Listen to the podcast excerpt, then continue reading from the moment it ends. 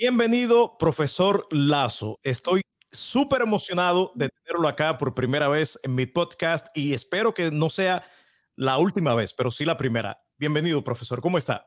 Muchas gracias, Apolo. Muchas gracias a ti, a tu audiencia y, por estar acá. Eh, uno de los, de, yo, yo, no soy, tengo mucho trabajo siempre y uno de los, de los eh, influencer que sigo es a ti, precisamente, por tu trabajo oh. serio. Sí, es decir, estoy siempre al tanto. Y entonces, pues que me hayas invitado a tu, a tu programa, pues es un placer y un privilegio. Wow, estoy, eh, wow, es, escuchar esto de su parte, yo que lo admiro a usted, eh, me llena de mucha emoción porque de personas como usted es la que quiero escuchar este feedback, ¿no? Y estoy agradecido de lo que acaba de decir. Bueno, yo lo admiro a usted en primer lugar por tres cosas. Lo primero, porque es un veterano de guerra de los Estados Unidos.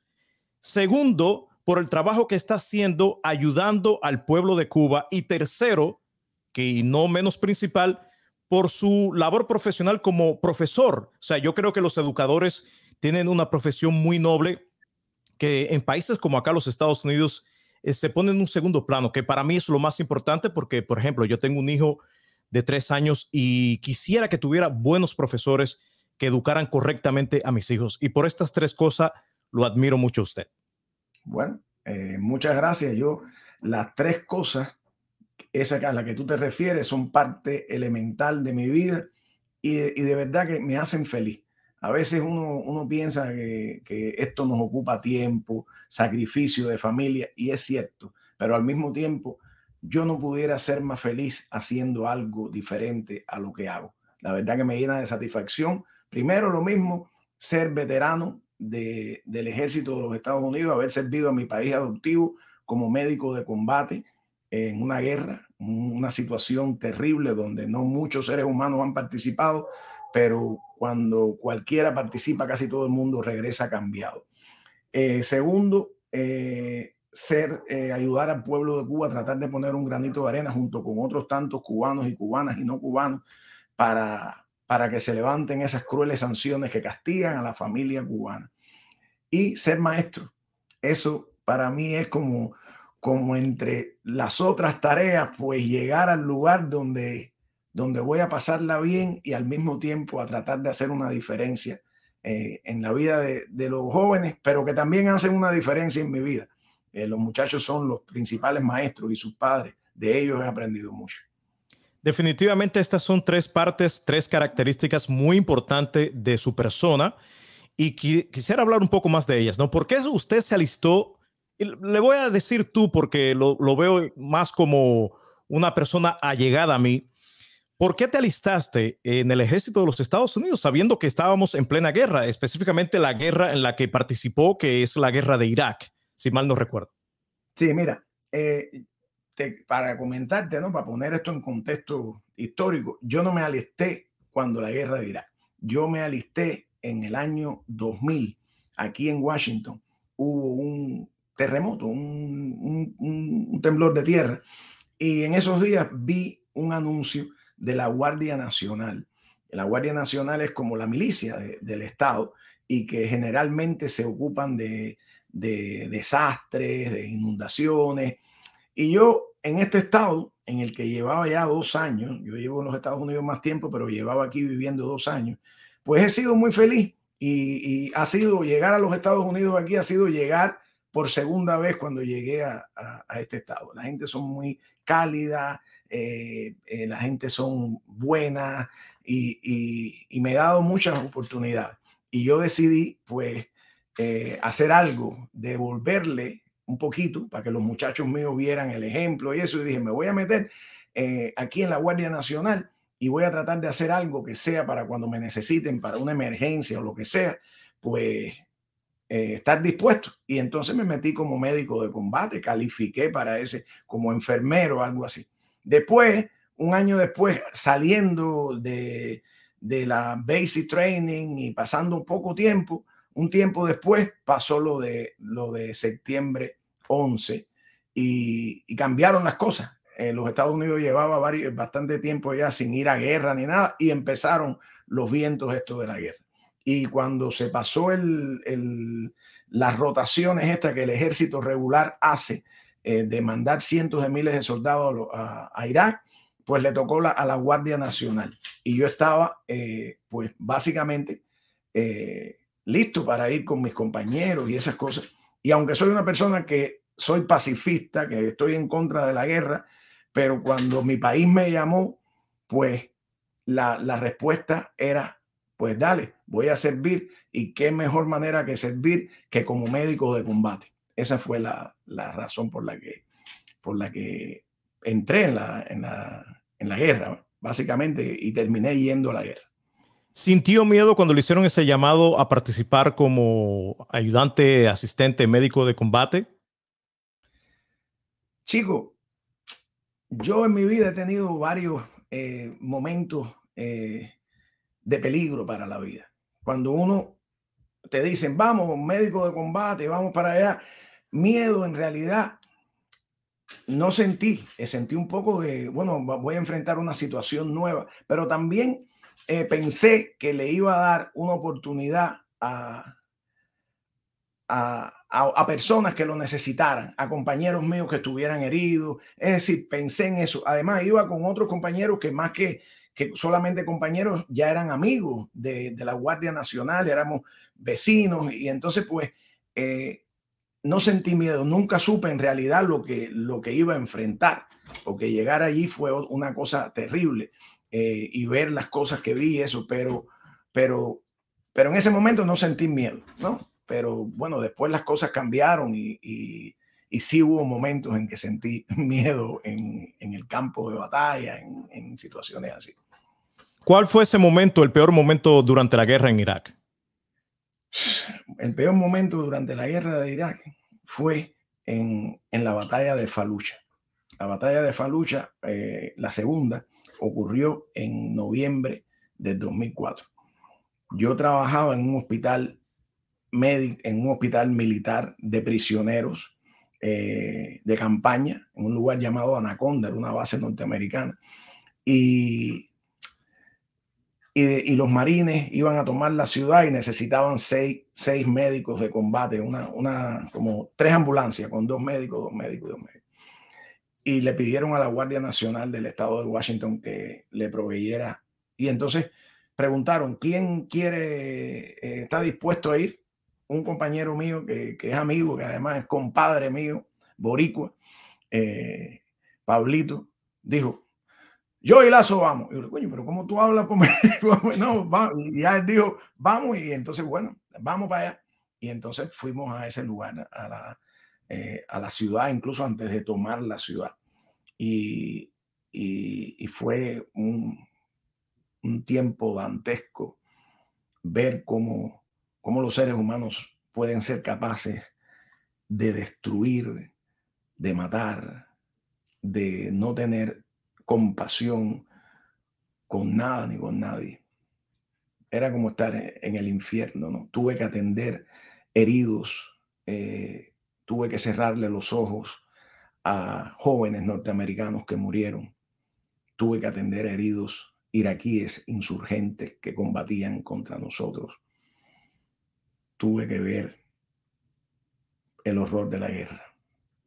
Tuve que ver el horror de la guerra. Y ahí, ahí eh, junto con miedo, junto con temor en el medio del campo de batalla, en el medio de la bomba, también sentí una profunda tristeza. Eso fue lo, negativo, pero de esa tristeza y de esa experiencia también nació un pensamiento que nunca me había eh, pasado por la cabeza. ¿Qué pasaría si esto que está ocurriendo aquí ocurriera entre mi país natal y mi país adoptivo? Qué terrible sería. Día, las bombas cayeran en La Habana. Y eso me, me, empezó a crear un, espíritu de, de, de, luchar desde ese momento por mejoría de cosas, por poner un granito de arena. A raíz de eso, visité eh, Miami eh, en camino hacia Cuba, dos semanas de vacaciones, y fue cuando Bush eh, George Bush puso las medidas aquellas que impedían la entrada, salir, ir a Cuba a los cubanos americanos por tres años.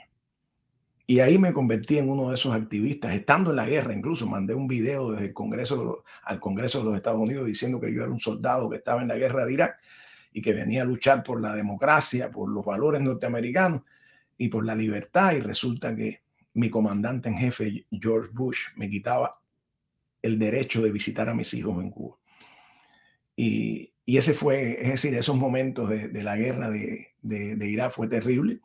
Eh, ahí me dieron una, el, ejército me dio una estrella de bronce por el valor, por salvar a, heridos, por salvar a, personal civil, eh, por participar en esas labores de salvamento, pero más que todo la medalla que no se ve y que no es eh, una medalla eh, palpable, sino una, una cosa metida en el corazón ahí, es ese, ese compromiso de salir de ahí de esa guerra pensando y, consciente de la necesidad de la paz y de la necesidad de la paz entre nuestros pueblos, entre mi país natal, que amo, que es mi madre, Cuba, y mi país adoptivo, que amo también, que es mi padre, los Estados Unidos.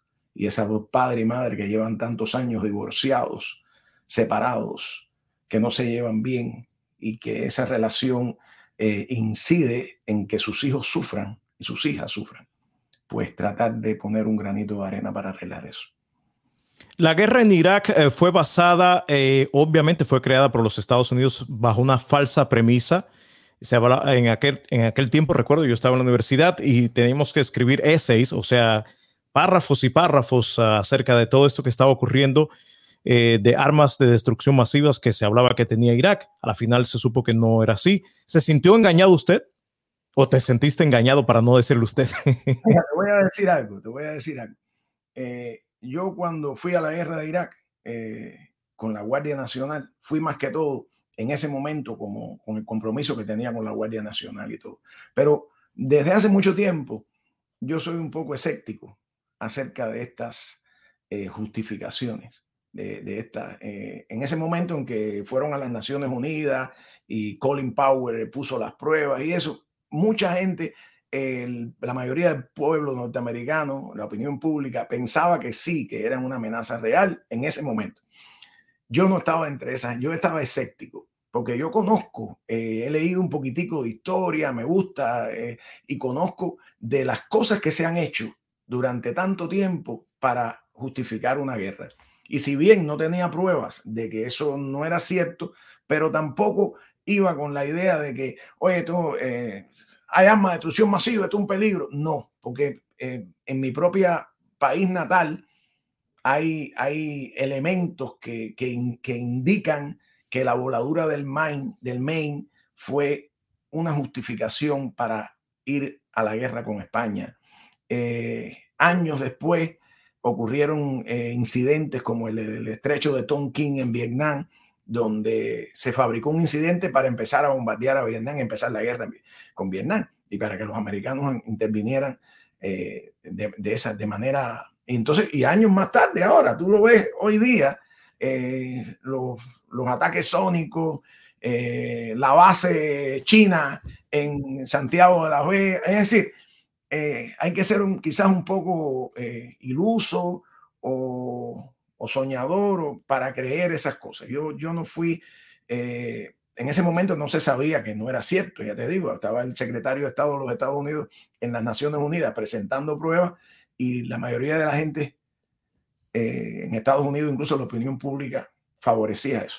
Yo no estaba entre esos que yo no, yo no te puedo decir, yo fui engañado, no, porque si bien no tenía elementos, pero siempre he dudado de, de estos poderes que son capaces de, no solamente Estados Unidos, países imperiales, son capaces de crear un incidente, de inventar un incidente, de fabricarlo para justificar sus intereses hegemónicos.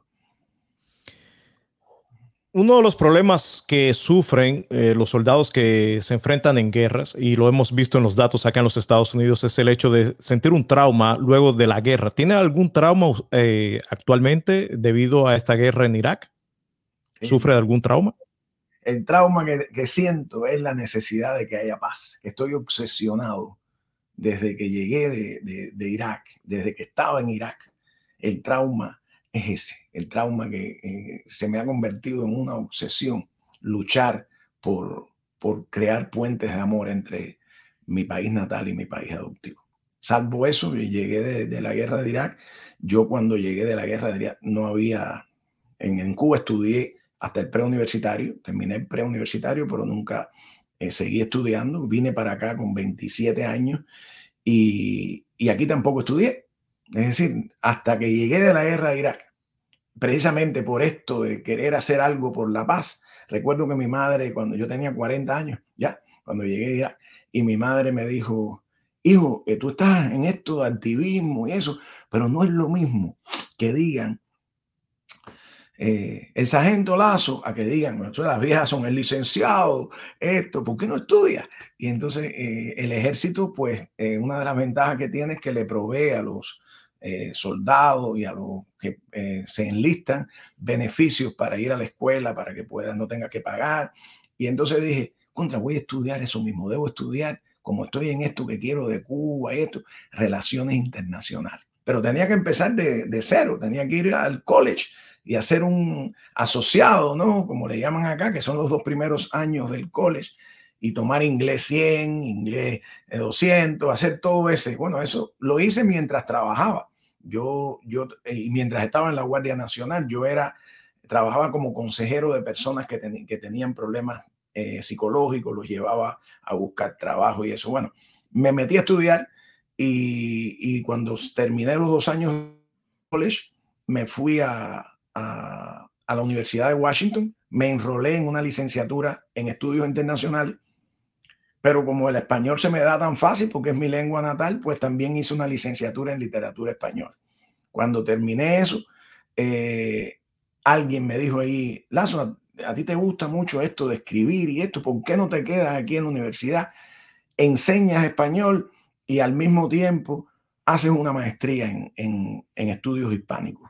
Digo, oye, qué bien seguía haciendo eso mientras seguía trabajando. Trabajaba de, eh, iba a la universidad de las 7 de la mañana como hasta las 2 de la tarde y a las 3 y tanto me iba para mi trabajo hasta las 11 de la noche. Cuando terminé la, la, la, la licencia, la maestría en estudios hispánicos, estaba terminando eh, y ya enseñaba, llevaba dos años enseñando ahí en, en, la Universidad de Washington. Alguien me, un profesor amigo me dijo, a ti te gusta enseñar, ¿por qué tú no, no te metes y haces una maestría en pedagogía también. Y ya sale de maestro. Y así, no me, eh, eh, Apolo, no me dio tiempo a, a, pensar mucho en, en trauma, porque estuve estudiando tanto y, tan ocupado con la casa, con la familia, porque arriba de eso tengo una esposa que amo, eh, hijos, es decir, una vida familiar bastante rica y, y bueno, y terminé la segunda eh, maestría ahí y ahí eh, hacía las prácticas de, la maestría en pedagogía en, escuelas públicas. Y descubrí que me gustaba más enseñar en las escuelas, en las preuniversitarios, que a los jóvenes de, la universidad. Me gustaba lo de los jóvenes, pero en el pre, en la secundaria era otra cosa, era otro ambiente juvenil, y entonces terminando la, segunda maestría, me fui a enseñar a, un distrito escolar, que es de donde empecé, en el mismo que llevo cerca de 10 años enseñando español ahí. Empecé también a estudiar eh, una, eh, un doctorado en liderazgo de educación y, y ya casi estaba terminando, me falta la disertación nada más cuando llegó la pandemia, cuando llegó Puentes de Amor, cuando llegaron todas estas cosas, y, eso ha detenido un poco que, pueda terminar. Pero eh, en, realidad no he tenido mucho tiempo, respondiendo a tu pregunta original de, trauma, eso. Creo que el trauma o, el, o el dolor que uno siente en esos lugares y las memorias, eso, pues he tratado de revertirla en crear algo en contribuir a poner un granito de arena para que este mundo, eh, cuando yo me vaya, esté un poquitico mejor que como estaba cuando yo llegué. O sea, si entiendo bien, eh, a pesar de que pasó por este, esta situación de la guerra, que obviamente no, yo, yo también soy pacifista, yo soy en contra de todo tipo de conflicto de guerra, sacamos dos cosas buenas para ti, ¿no? Eh, la primera es que te diste cuenta de la necesidad que hay de una, eh, una, un acercamiento entre Estados Unidos y Cuba, porque el pueblo de Cuba en, en, primera instancia lo necesita, y segundo, que a partir de, gracias a los beneficios de ser miembro de la Guardia Nacional, pudiste ir a la universidad, eh, obtener tus maestrías, tus estudios, etcétera, y convertirse, eh, convertirte en un maestro, que eso, como yo digo, para mí es uno de, los, eh, de las profesiones más importantes que nosotros necesitamos en este país. Ahora, ya hablando acerca de la educación, que ese es el trabajo que haces todos los días, he visto que has llevado a chicos, adolescentes, junto a sus padres, a visitar nuestra hermosa isla de Cuba. ¿Por qué lo estás haciendo? Mira, yo creo que, en esta labor de, tratar de unir a nuestros pueblos, de tratar de, de construir puentes de amor, la cosa empieza por ahí.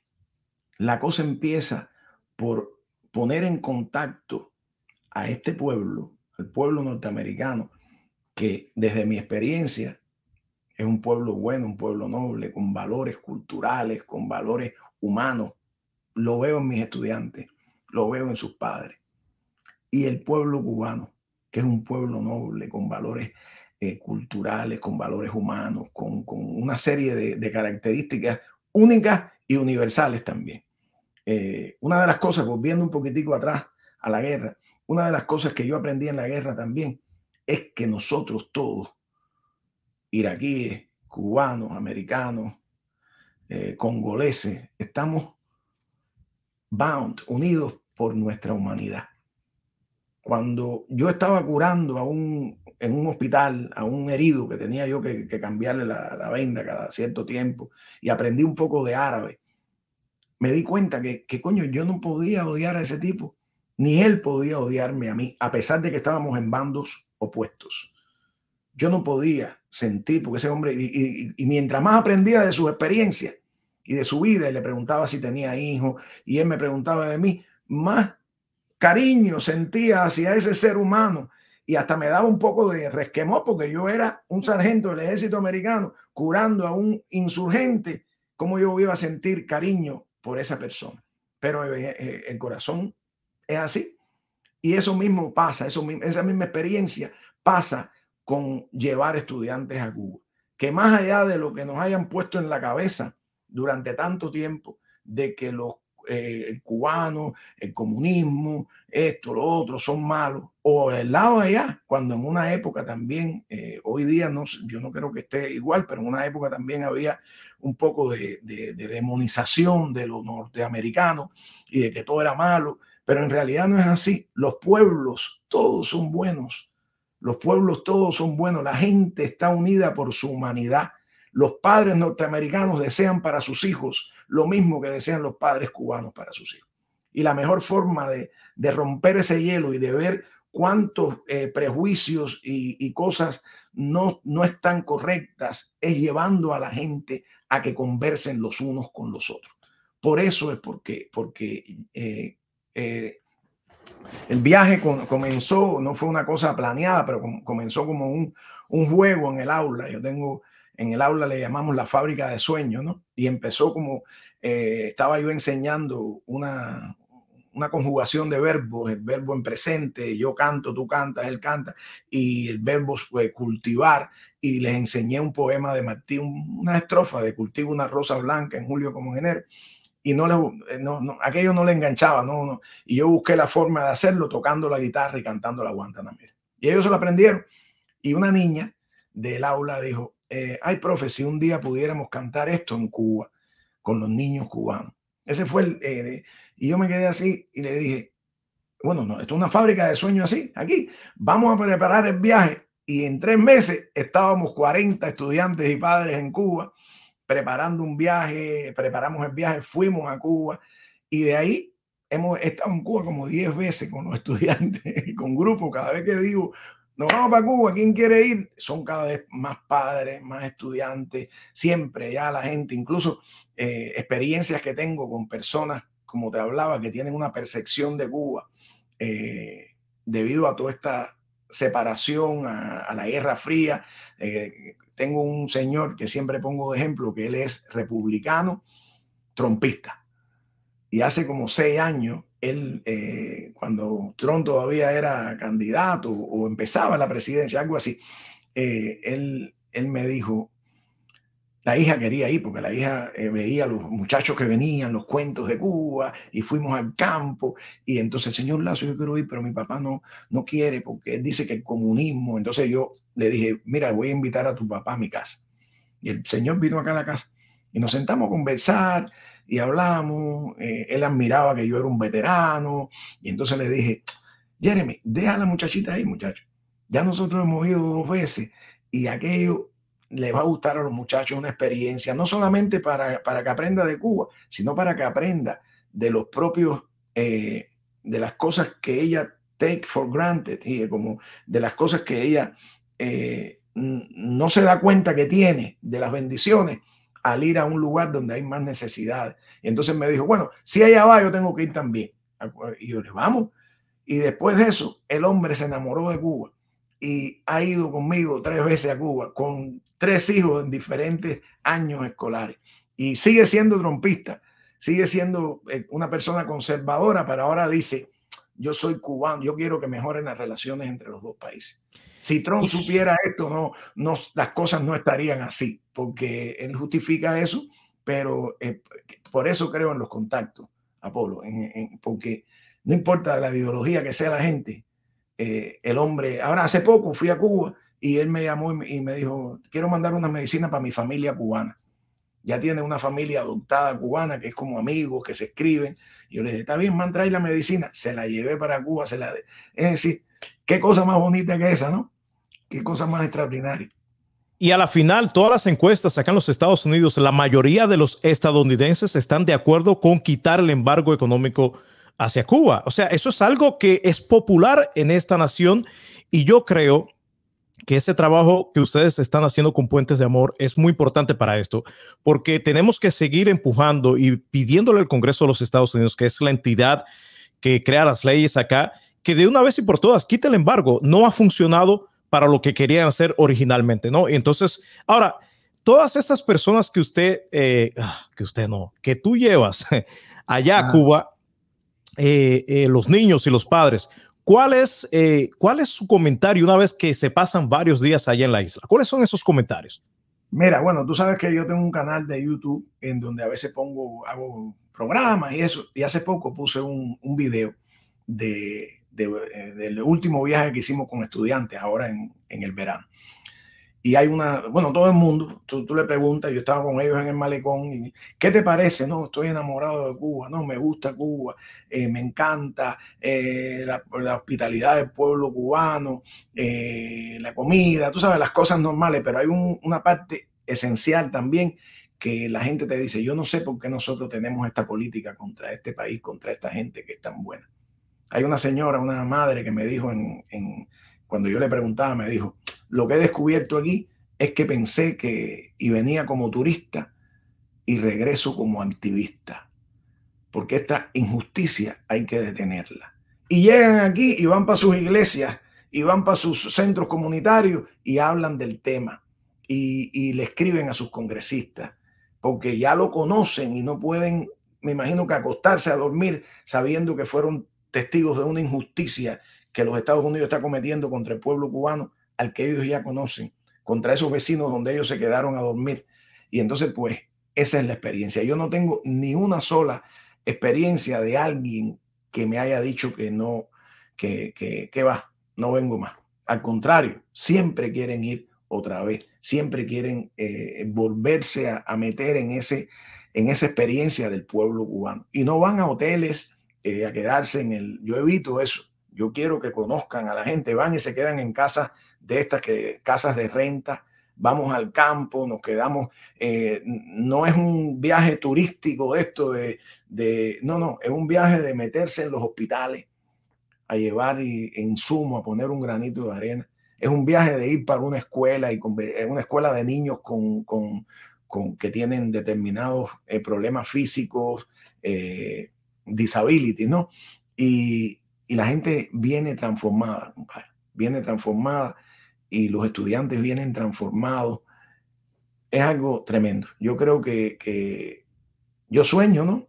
A veces que un día uno de esos estudiantes o algunos o varios serán aquí la futura generación de, de políticos y de, y de líderes y de oficiales electos.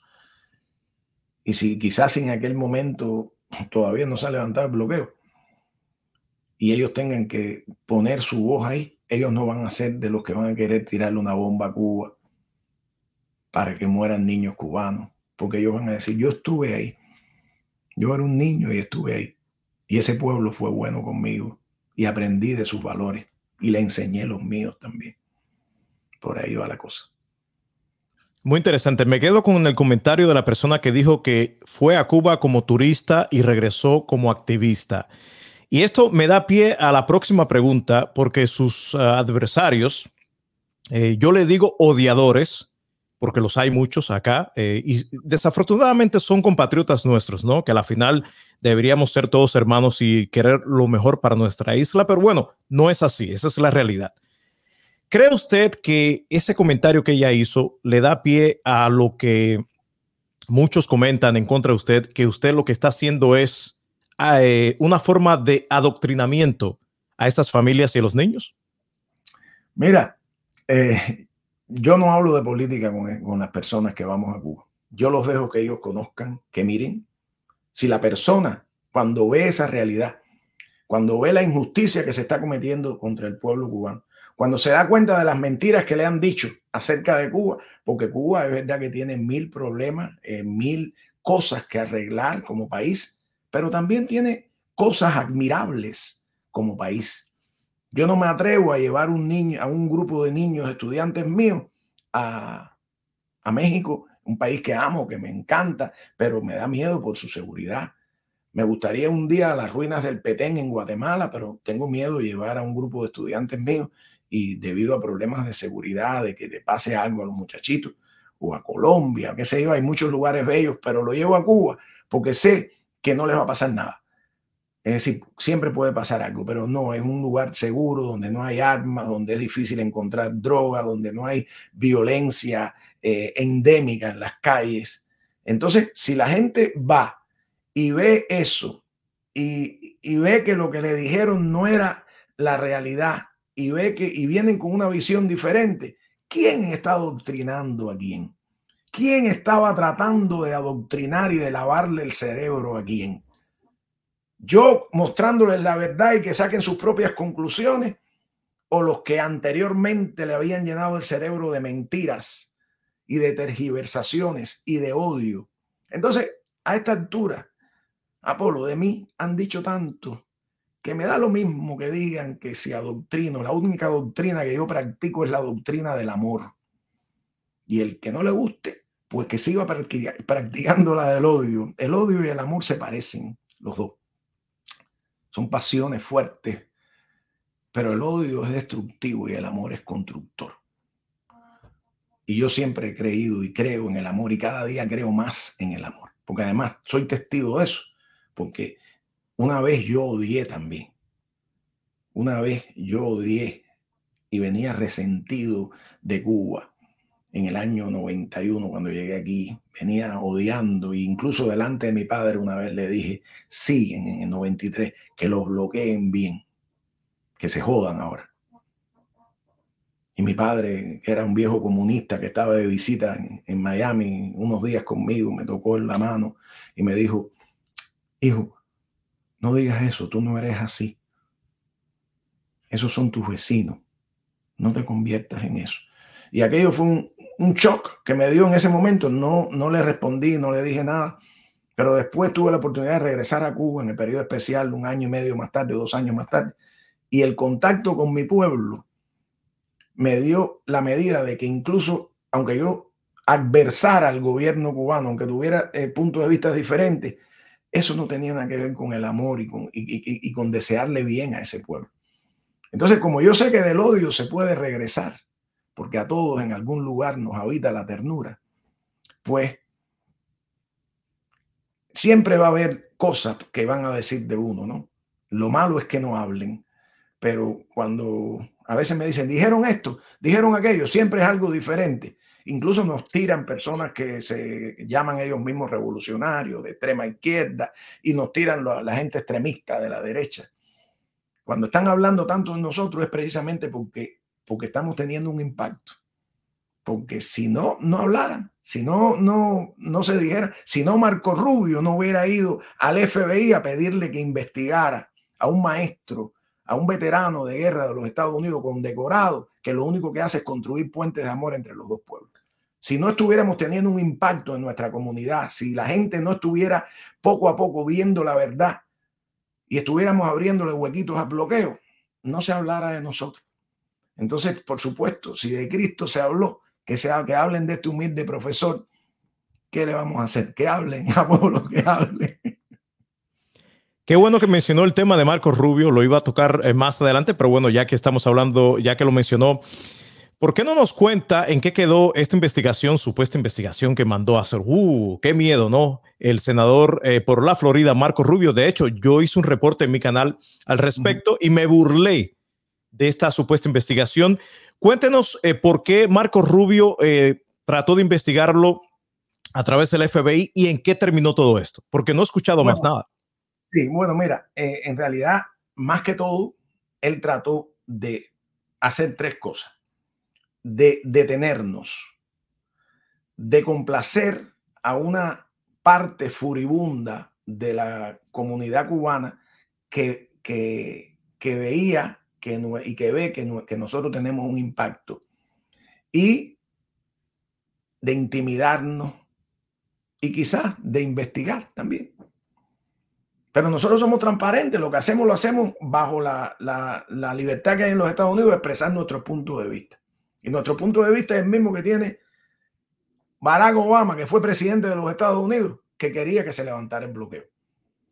Y cuando hablo de estos temas, lo mismo estoy dispuesto, lo he hablado en el Departamento de Estado, que lo he hablado en Cuba con funcionarios cubanos. Como mismo han hecho, yo soy un ciudadano que tengo la libertad y, el derecho de hablar con quien quiera hablar. Entonces, ellos, eh, Marco Rubio, en, en su es decir, las caravanas estaban tomando tremenda fuerza en Miami. Eh, yo recuerdo que aquella última caravana fueron cientos de personas y incluso los, salieron presos los, los odiadores que estaban ahí, porque hicieron, quemaron una bandera y se llevaron presos a dos odiadores. Nosotros estábamos cantando del lado de acá cosas lindas, ellos diciendo ofensas. Yo siempre digo, si tú pones a un niño en el medio de la calle sin conocer el idioma ni nada y le dices, ¿para dónde quieres ir? por supuesto que va para el lado de nosotros, porque ahí están la, gente cantando, abrazándose, pidiendo que, haya paz, y en el otro lado hay gente ofendiendo, gritando, eh, diciendo malas palabras, queriendo agredir, escupiendo. Entonces el niño dice, wow, no. Entonces, a raíz de eso, eh, pues ellos eh, le pidieron a, a, Marco Rubio, me imagino, ¿no? Oye, hay que hacer algo porque esto se nos va de la mano. Y, Marco Rubio, una de las cosas que dijo en su alocución fue que yo estaba tratando de dividir a la comunidad. La comunidad está dividida. Hay un sector de la comunidad que quiere más bloqueo y que quiere, y hay otro sector que, que no quiere eso, pero que estamos silenciados. Y nosotros lo, le estábamos dando o siendo parte de los que le dan voz a esa gente. Y si se le va el control político y, se revierte la tortilla, el bloqueo no dura dos años. Porque si se convierte eso en, posición mayoritaria, los oficiales electos tienen que complacer a, los que votan por ellos y, finalmente, eh, si no lo complacen, salen otros que van a salir electos, que van a pedir el fin del bloqueo. Y cuando la comunidad cubana en, en Miami mayoritariamente pide el fin del bloqueo, eso tiene un impacto en Washington, D.C. Entonces, eso fue lo que trató de, de hacer Marco Rubio.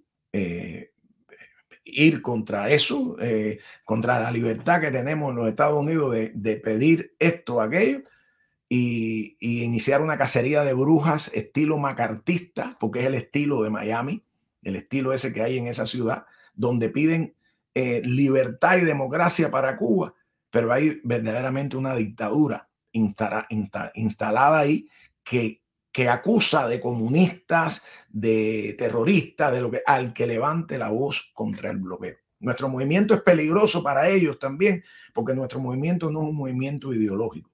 Nosotros eh, somos un movimiento eh, humanista que cree que lo único que nos une es el deseo de que hayan puentes de amor entre los pueblos de Cuba y los Estados Unidos, que se respete la soberanía nacional de Cuba como país, como nuestra nación de origen, pero más allá de eso, el que nosotros podemos tener personas que son anticomunistas, otros que son uh, fidelistas, eso yo de hecho cuando he ido a caravana y eso, a veces me tiro una foto con alguien que es eh, un connotado gente revolucionaria y otro que es un connotado anticomunista y estamos marchando juntos por el fin del bloqueo. Y esa idea es muy subversiva eh, para, para, esta, para, los, para los extremistas, es muy subversivo no poder encasillar a la gente en un, en un, en un lado. Por eso eh, los extremistas de, de, cualquier sesgo ideológico dicen, este gusano, aquel es comunista, porque tienen que encasillarte, porque si no, la gente piensa por sí misma. Y una vez que las personas están encasilladas en algo, incluso si están a favor de, de una posición, dicen, no, pero yo soy, yo no puedo pensar así porque yo soy, es decir, uno mismo se pone un chaleco ideológico y Puentes de Amor trata de evitar eso. Y por esa misma razón, los extremistas de ambos lados, los mismos extremistas que se llaman de izquierda, que están en Cuba o están aquí en los Estados Unidos, nos tratan de encasillar como gusanos, como contrarrevolucionarios, como gente que vamos a ir a Cuba a crear un cambio, una, eh, dar un golpe blando, ¿no? Y, además liderados por un tipo que es un médico de combate, veterano de guerra de los Estados Unidos, balcero que estuvo preso en Cuba, imagínate. Y los del otro lado, pues lo contrario, comunista, este apoyo el bloqueo, fue a Cuba y se reunió, tuvo una oportunidad de reunirse con el presidente Díaz Canel. Oh, mi madre, qué, qué, qué terrible. Es lo, lo, más normal del mundo que un ciudadano vaya, un grupo vaya y se reúna con, y, y qué honor poderme reunir con, con, el presidente de Cuba. Y qué honor haber ido al Departamento de Estado y reunirme con las personas del Departamento de Estado. Qué honor sería ir y poder conversar con Biden o con Trump o con el que sea para resolver estos problemas. Entonces, eh, eh, eh, el, el, el ataque es fuerte, ¿no? Pero otra vez, te digo, tiene que ver con eso, tiene que ver con que con que una idea justa, como decía José Martí, una idea justa desde el fondo de una cueva puede más que un ejército. Y ellos saben que incluso hay gente que se puede amedrentar porque tener miedo es posible. Hay gente que no esté preparada todavía para esto. Pero ellos saben que esta idea de construir puentes de amor es la misma idea que apoya el pueblo norteamericano en su mayoría. Ellos saben que, que, que esta idea es lo correcto, lo humano, lo cristiano, lo, lo, normal, coño. Lo normal es que los pueblos se lleven bien. Lo normal es que uno venga de un país y agradezca a su país lo que le dio y agradezca a este país o al otro donde vayas lo que te dé y que te conviertas tú como emigrante, hijos de ambos pueblos, en un puente de amor entre esas dos naciones. Eso es lo normal. Eso es lo normal, que Cuba sea mi madre y los Estados Unidos sea mi padre, o el que se va para España, que Cuba sea su madre y, España su madre también. Es lo normal. Pero en estos tiempos, pues tratan de, que eso no sea lo normal. Y, y, como estamos silenciados, como estamos, eh, nos atemorizan o nos quieren atemorizar, y hay un estado básicamente dictatorial en Miami, pues es, es terrible es terrible, es terrible. Tú, tú ves como, como te dicen, no, el que no le guste esto, yo, tú sabes, cuando yo era muchacho, en el año 80, pasé experiencias negativas, tristes. En aquella época se tiraron huevos en Cuba, que se vayan, que se vayan, que se vayan, que se fuera el que no pensaba igual, o el que se quería ir, pero era que se vayan, no los queremos aquí. En Cuba, cada día pasa eso menos. Sin embargo, eso se ha convertido en un fenómeno común en los Estados Unidos, en Miami. Que esos extremistas utilizan, han traído dentro de sí al intolerante, han traído la intolerancia de nuestro pueblo. Todos los pueblos tienen defectos. Esa intolerancia al que piensa diferente y la han traído a Miami y ahora te dicen, si tú no estás de acuerdo con esto, vete para Cuba. No importa que tú seas veterano de la guerra, que lleves en los Estados Unidos treinta y tantos años, que seas maestro, que tengas familia, que, sea, que, hayas hecho más de la mitad de tu vida aquí. Si tú no piensas igual que ellos, vete, aquí no te queremos, no te necesitamos. Fíjate qué, qué terrible, ¿no? Que, que, eh, y entonces, pues nosotros ni nos vamos a ir, ni vamos a detenernos. Vamos a seguir y esta pelea la vamos a ganar. La antorcha está prendida. Yo no sé si nosotros seremos el último eslabón en la cadena del progreso que levantemos el bloqueo. Pero yo sé que en una cadena de progreso todos los eslabones son importantes. Y si falta un eslabón, se rompe la cadena. Y yo sé que nosotros somos parte de algo que está por venir más temprano que tarde para levantar esas sanciones y que el futuro entre nuestros pueblos tiene que ser mejor.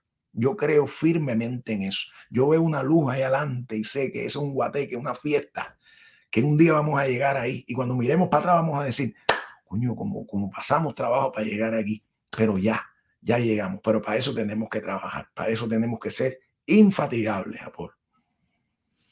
Y para terminar esa, esa parte de la pregunta que le hice, eh, la investigación con Marcos Rubio y el FBI terminó en nada, ¿no? Me imagino.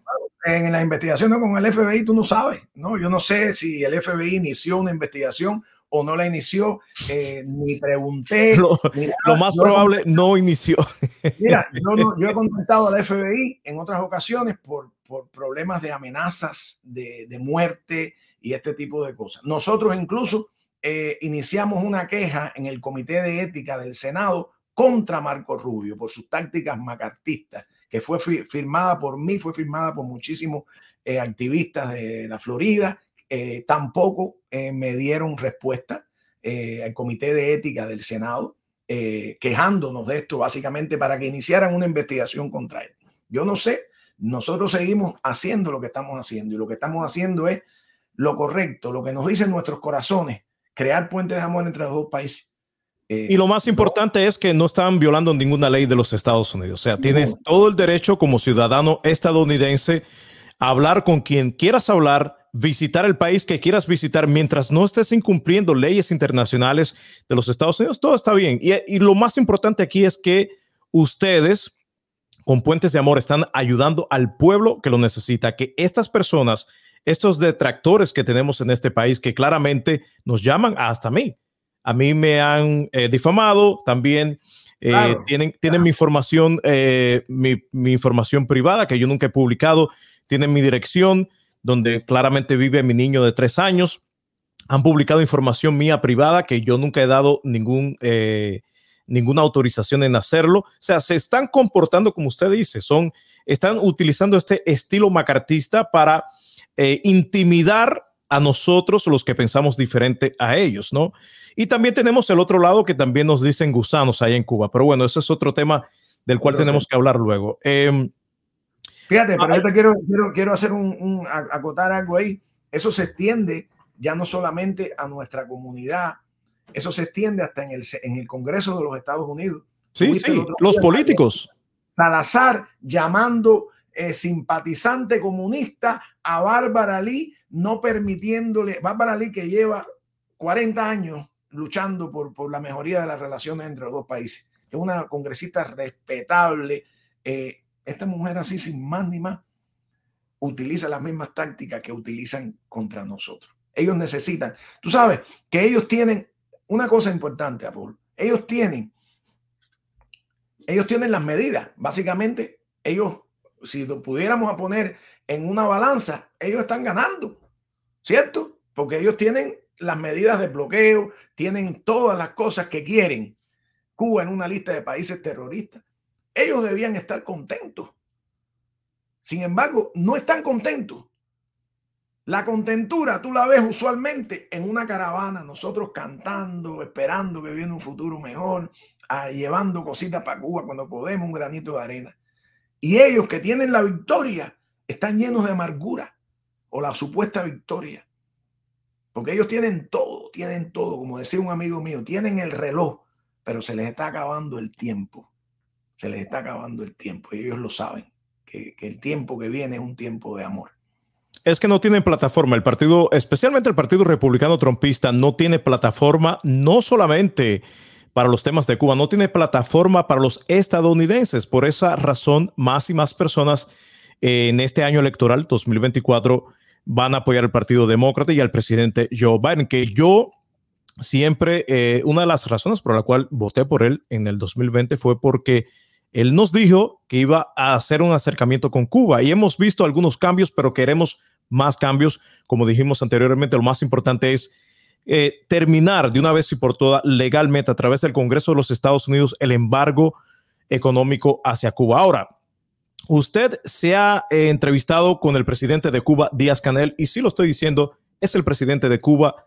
Guste a quien le guste y duélale a quien le duela. Si vas a Google, vas a cualquier sitio web, el presidente de Cuba es Díaz Canel, no es Apolo, no es Periquito Pérez, ¿no? Entonces, eh, por esta razón le han llamado comunista más, aún más. Yo que no me he reunido con nadie, me llaman comunista también, cuando yo nunca, al contrario, yo trabajo, eh, mis negocios son con entidades capitalistas, entidades financieras de los Estados Unidos. Yo soy ingeniero y trabajo para entidades eh, de finanzas acá en los Estados Unidos, 100% capitalista, pero bueno, me llaman comunista por la, simplemente por la forma de pensar. Ahora, ese acercamiento, esas eh, entrevistas que ha tenido con, con, personas importantes en el gobierno de Cuba, eh, ¿qué beneficios han traído para sus, los detractores, los odiadores que entiendan algo acá, ¿no? ¿Qué beneficios hay en todo esto? Mira, mira, mira. Eh, primero vamos a poner el concepto de comunista. Yo crecí oyendo, incluso estudiando en la escuela, que nos enseñaban materialismo, marxismo, en la escuela, en la secundaria. Y una persona comunista, para calificar como comunista, tú tenías que ser materialista dialéctico, no podías mm. creer en Dios. Es decir, eh, para ser miembro del partido, en aquella época no, tú no podías ser eh, eh, creyente. Segundo, tenías que creer en el partido único, no en el multipartidismo. Y tercero, tenías que creer en la propiedad social sobre los medios de producción, no en la propiedad privada. Es decir, bajo eso e, esa, esa serie de cosas. Mira, yo soy católico, yo creo en el multipartidismo y soy eh, registrado demócrata y creo en, en, la propiedad privada y creo que la propiedad privada tiene un rol importantísimo en la iniciativa privada. Pero a esta gente no le importa. E, e, el comunismo es una, es una palabra que se usa para, para encasquetar a alguien con eso y para atemorizar a otros. Es decir, no solamente eh, la palabra, el ataque no va contra mí solo, tiene que estar claro esto. El ataque va contra el que se acerque a mí o contra el que se acerque a nuestro movimiento, diciéndole, si lo haces, te vamos a acusar de comunista también. Y tú sabes lo que, el costo que tiene en esta ciudad eh, que lo llamen a uno comunista. Ahora, ¿qué beneficios o qué cosa positiva ha traído o puede haber traído. Mira, nosotros cuando nos reunimos con, yo me reuní por primera vez con el presidente Miguel Díaz Canel en agosto del 2021. Y lo primero que, eh, bueno, por supuesto, saludo, mucho respeto y todo, pero una de las cosas que, que planteé en aquella reunión donde fueron también varios miembros de Puentes de Amor fue la necesidad de que se bajaran los pasaportes. El costo de los pasaportes era carísimo, de que se quitaran las prórrogas de los pasaportes, que lo encarecía aún más, de que se extendiera la vida útil del pasaporte de los cubanos como una manera de facilitar la relación de los emigrados con su nación. Otra de las cosas que pedí y que conversé con el presidente y le hablé fue de que se levantara una sanción o una medida que impide la entrada a Cuba de profesionales que abandonaron una misión y rompieron un contrato en el exterior. Eh, que no pueden entrar usualmente por ocho años. De allá para acá, cada vez que, que ah, oh, otra, eh, otra cosa que pedimos fue, por ejemplo, que se extendiera una medida que permite la entrada libre de, de, de impuestos y de, y de gravámenes de la aduana de alimentos, medicinas e insumos eh, para, para facilitar que los emigrados llevaran esas cosas. Y nosotros hemos pedido eso, no hemos solo sido los únicos que lo han pedido, pero esas cosas han cambiado. Es decir, los pasaportes ya nos duran seis años, ahora duran diez años. Eh, las prórrogas se eliminaron, ya no hay cada dos años, no hay que pagar cerca de 200 pesos. El costo del pasaporte disminuyó desde, desde lo que costaba un pasaporte en su vida útil de seis años, que podía llegar hasta 800 dólares, a lo que cuesta hoy, 180 dólares. Hemos pedido incluso que se extienda o se elimine la necesidad de que los cubanos entren al país cada dos años para mantener su residencia. Eso no se ha eliminado, pero existe todavía eh, como una prórroga que, que, no, que de hecho no está la medida implementada. En la conferencia de la Nación y la Inmigración, el, lo que yo hablé ahí en la intervención que yo hice, los 10 o 12 minutos, fueron precisamente de los ocho años, porque creo que el país debe moverse en, en, el sentido de, de, mejorar la relación con la migración y también porque el que se quede en Cuba, la familia que se queda en Cuba, sufre por no poder ver a sus familiares. Y, y, y, si bien esto se pudiera parecer un castigo administrativo, que no puede entrar al país alguien que rompió un contrato eh, con la nación o con el país, los familiares, los madres, los padres que están en Cuba, los hijos, no pueden cargar ese, ese peso. Y eso lo hemos hablado, lo hablamos y lo seguiremos hablando. Y hemos tenido eh, eh, también sido parte de, de, situaciones en que hay personas que han tenido una emergencia médica que no pueden entrar al país y el gobierno cubano ha accedido a permitirles la entrada a ver a su familiar y no, no, nos da mucha satisfacción que se ocurra y esperamos que, que, que, más temprano que tarde se levanten esas restricciones. Eso es lo que hemos, lo que hablamos con, de hecho, eso, bueno, eso en, en la conferencia de la Nación y la Inmigración, el discurso mío fue eso nada más. Y en Miami no lo publicaron. En Miami no hablaron de eso. En Miami dijeron que los que habían ido habían ido a apoyar al gobierno cubano, pero esto es un tema que le importa mucho en Miami. De hecho, es un tema que, que utilizan como propaganda para decir, mira, Cuba no deja entrar. Es decir, debía haber sido noticia que en los canales de Miami dijeran el profesor Carlos Lazo de Puente de Amor o el comunista, como quieran decir, eh, fue a Cuba y, planteó delante de, de, una asamblea que la necesidad de que se levantara. Eso no lo dijeron. Porque si dicen eso, eh, la gente puede decir, contra, pero ¿cómo es decir, la visión del comunista cambiaría, ¿me entiendes? Entonces, pues no dijeron eso, pero esas son algunas de las cosas que hablamos y otras de que para que se normalice la relación de los emigrados con su nación. Y también de nuestro compromiso como cubanos emigrados de seguir luchando contra el bloqueo y de como cubanos patriotas, más allá de credos e ideologías, de que se respete la soberanía nacional. Eso es lo que, lo que o sea, eh, que no ha sido en vano el acercamiento con el gobierno de Cuba. y me llama mucho la atención porque eh, tú como ciudadano estadounidense, ya lo dijimos, tienes todo el derecho de hablar con las personas que quieras, tienes tu derecho a expresión. Eh, está, obviamente, estás ejerciendo tu derecho a la primera enmienda de la Constitución de los Estados Unidos, la libre expresión, ¿no?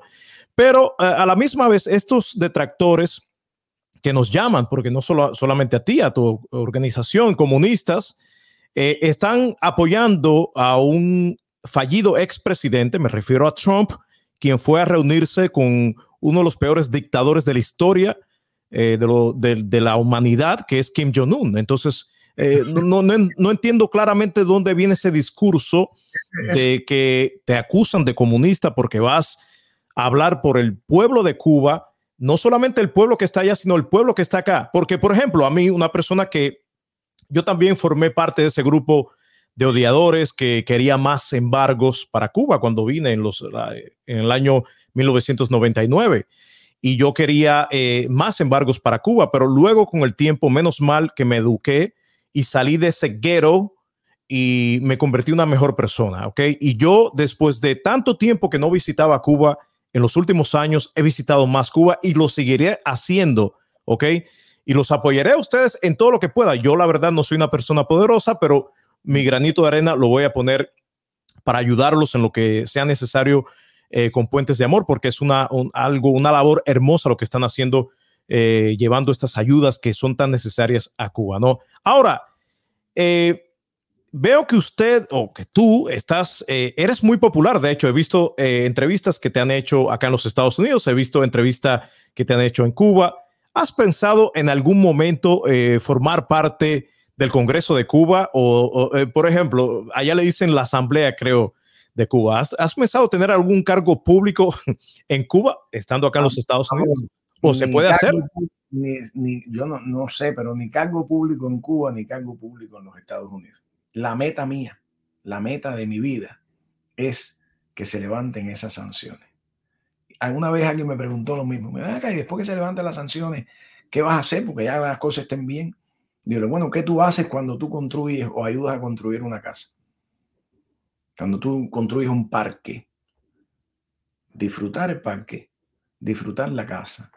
Eh, cuando el día que, que, no tengamos que luchar más por las sanciones, lo que voy a hacer es precisamente eso, llevar más estudiantes a Cuba.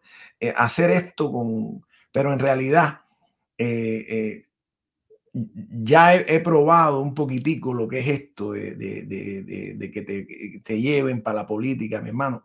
No hay posibilidad de eso. No existió, ni existe, ni existirá. Ni aquí, ni allá. Acá me han dicho, eh, Lazo, ¿por qué tú no tratas de run for office para un, tú sabes, en, a nivel de ciudad? Mira, eh, eh, eh, yo tengo una, una, familia también, tengo un, es decir, yo creo que, que, yo sé que se pudiera hacer más, quizás. Yo estoy, yo con lo que hago, ya creo que me, me desborda. Eh, y estoy muy feliz con lo que hago. Estoy muy feliz de ser maestro, porque creo que ese es el lugar principal en que las nuevas generaciones, los ciudadanos, eh, pues es la cuna, es la trinchera más importante. Te voy a hacer una anécdota, por qué es tan importante ser maestro.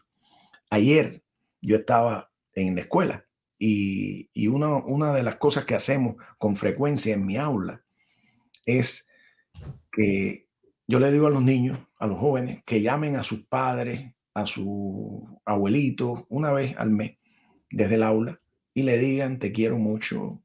Y si no responden, le manden un mensaje, le digan, te quiero, te agradezco por lo que has hecho por mí. Especialmente a personas que hace mucho tiempo que no ven. Sabe que en los Estados Unidos hay eh, personas que, abuelitos que viven en los homes, eh, en otros estados, y los ven en Navidad.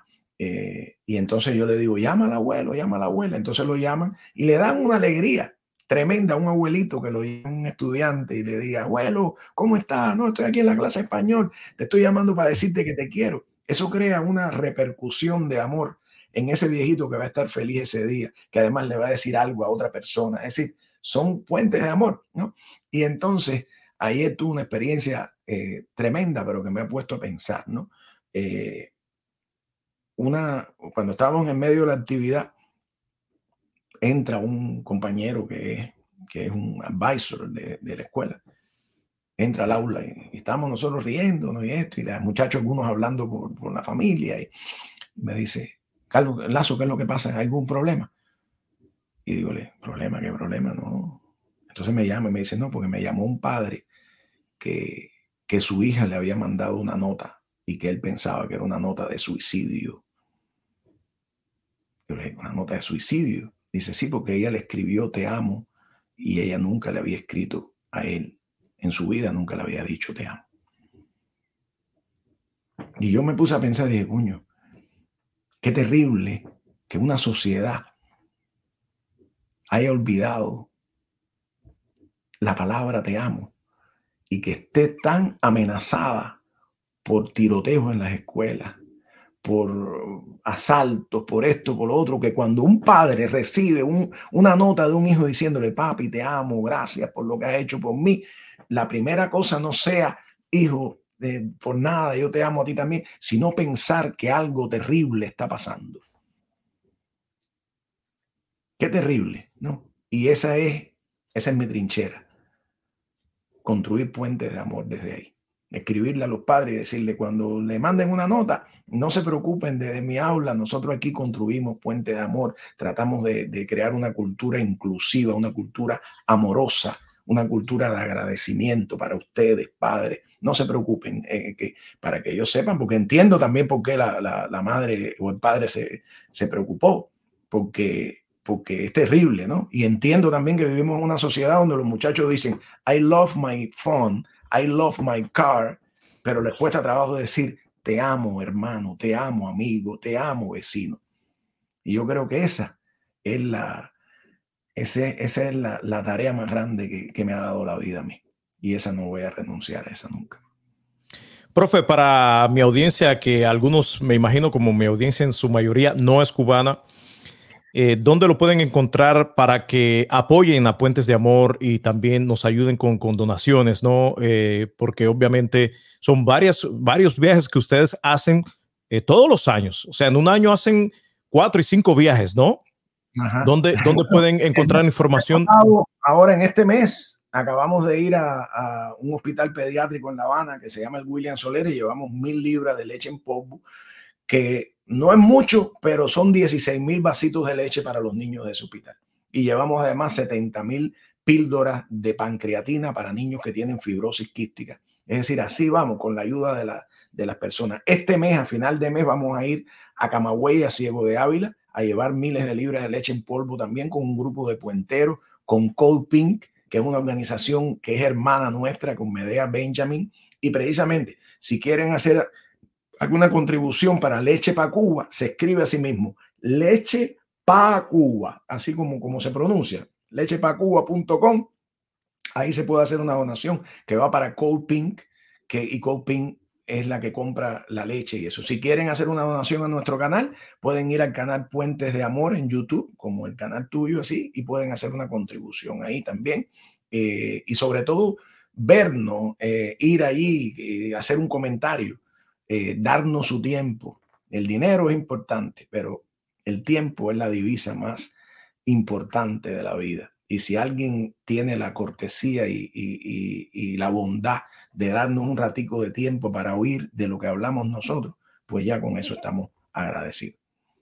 Profe, le agradezco muchísimo y espero que la próxima conversación que tengamos sea en Cuba. Y yo quiero, ese es uno de mis metas que quiero cumplir, ojalá y se dé este mismo año, que podamos tener una conversación así, pero frente a frente y en nuestra isla, que es la isla de todos los cubanos, todos los que nacimos allá. Así que le agradezco muchísimo desde ya estás invitado cuando, cuando tengamos cualquier viaje a Cuba para ayuda, para llevar cosas. Me gustaría que fueras para que vieras la labor tan linda que se hace, eh, los contactos con la gente. Desde ya, cuando quieras, no te lo tengo, no te, ya estás invitado. Muchas gracias y este año se va a dar, este año se va a materializar, es una de mis metas, dije. Yo cuando me pongo una meta, siempre regularmente la cumplo. Así que la próxima entrevista, no entrevista porque esto es una conversación, yo no soy periodista, yo se lo digo a las personas que me ven, yo lo que estudié fue ingeniería, no tiene nada que ver con los medios, pero siento la necesidad de hacer todo esto para combatir la desinformación que hay en las redes, en todos los temas de política, específicamente la política de los Estados Unidos. Pero bueno, una vez más, profesor Lazo, muchas gracias. Un abrazo desde la distancia. El abrazo se lo voy a dar cuando nos veamos próximamente en Cuba. Muchas gracias, Apolo, a ti, a tu audiencia y contra que, la caridad del cobre te bendiga a ti y a tu familia toda la vida. Puente de amor. Gracias, gracias, profesor. Nos vemos próximamente.